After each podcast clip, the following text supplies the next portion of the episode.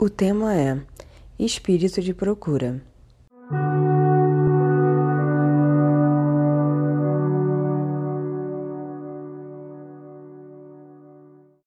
Hoje eu conto com a presença de um convidado e eu fico muito contente de trazer outras pessoas para participarem dos episódios, porque a proposta desse canal, a ideia é a troca.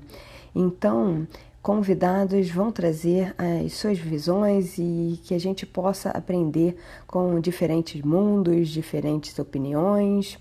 E esse convidado de hoje é um grande amigo meu, é o Léo Sales. Léo, muito obrigada por ter aceitado o convite de participar. E eu gostaria que você falasse para mim o que é esse espírito de procura, o que significa o espírito de procura para você. Ei, Vi, poxa, te agradeço muito por a oportunidade de estarmos aqui juntos. Amo estar com você, como sempre. Muito obrigado por estar aqui mais uma vez fazendo esse podcast com você. Mais uma vez a gente está junto, né?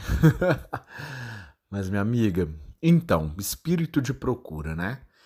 Vamos falar assim, né, em termos práticos, termos uh, usuais é aquele cor que corre atrás e que cria a situação dele, sabe?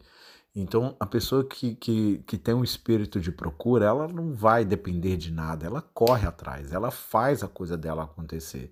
Ela não quer ficar se importando se o outro está percebendo ou não. Então, ela simplesmente tem a noção do que ela precisa fazer e vai.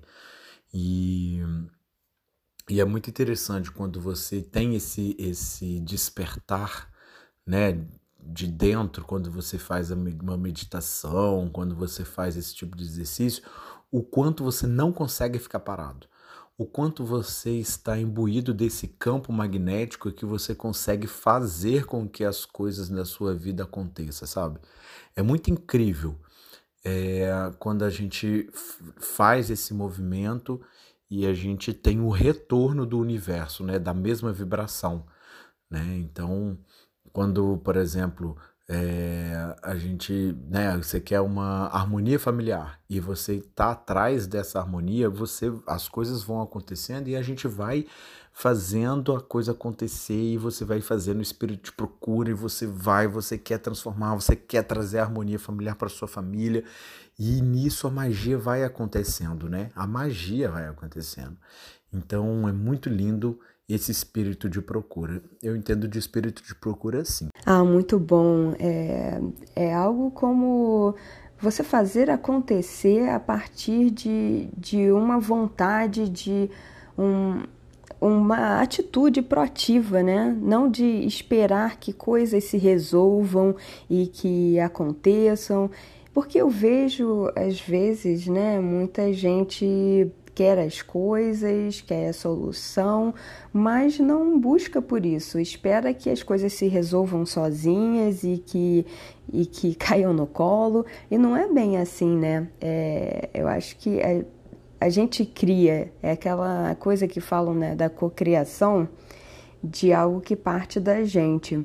Então, é, nesse momento de quarentena em que, em que as pessoas estão se sentindo tão restritas, limitadas pelas situações, e realmente isso às vezes deixa a gente um pouco confuso, né? Não sabe, não sabe nem né, por onde começar. Como esse espírito de procura poderia ser praticado e ajudar as pessoas nessa quarentena, é, já que você estava comentando que é, independe de questões circunstanciais. Bom, Vi, nesse, nessa, nessa sua pergunta, né, como que a gente coloca em, em, em ação nessa quarentena, primeira coisa que é, que é o que eu respondi nessa primeira pergunta, que é uh, você ter a vontade. Quando você quer isso, lá no seu âmago você sente uma vontade, uma necessidade de ir agir cara, não tem como. Você sempre vai estar envolto de uma energia, de uma situação, de algo que faça você estar fazendo esse espírito de procura, né? Porque é, é muito uma questão também que é um, que é um que é um princípio até do budismo, que é o levantar-se só, né? que quando você faz toda a sua força, independente de qualquer pessoa à sua volta. Então, é, eu, eu, cito esse outro princípio né, do budismo que é o levantar-se só, mas é o mais linkado do espírito de procura é isso. Então, nesse, nesse estado de quarentena, é, você fazer esse movimento é muito difícil, porque a gente está em casa, a gente tem toda a comodidade da internet, do celular, da, da, televisão. Então, como que a gente faz esse espírito de procura, né? Eu acho que é aquilo que, que por exemplo, eu, todos os dias, às 18 horas na minha live, eu falo, né, que da iluminação diária, que é o despertar para si mesmo. Esse despertar o seu verdadeiro eu, você passa a ter uma responsabilidade de fazer esse movimento em prol de alguém. Né? Então, mesmo na quarentena, por exemplo, eu fiz esse movimento através de uma meditação que eu tive, né? desse despertar. Eu pensei, cara, como eu posso aquecer o coração das pessoas?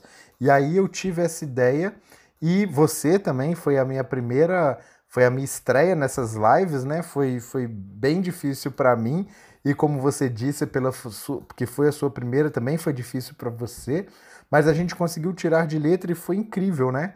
Então, assim, eu fico muito feliz da gente ter tido essa oportunidade e esse levanta, esse espírito de procura e esse levantar-se só que eu tive, que foi independente de qualquer pessoa, me fez abrir esse caminho, me fez abrir todo um leque de possibilidade que hoje eu venho cada vez mais caminhando para o meu objetivo.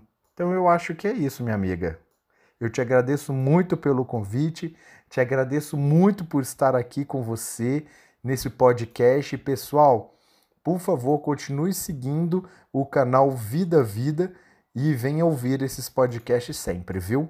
Minha amiga, um grande beijo para você e que você tenha toda a boa sorte do mundo nesse sua empreitada. Vambora que a vitória é nossa, viu? Um grande beijo para você e fique bem. Eu que agradeço sua participação por ter aceitado o convite e aqui falar um pouquinho com a gente e mostrar a sua visão e esse exemplo, né, de como você tem colocado esse espírito de procura na sua quarentena, fazendo algo para além de você, que está levando uma coisa tão positiva para outras pessoas.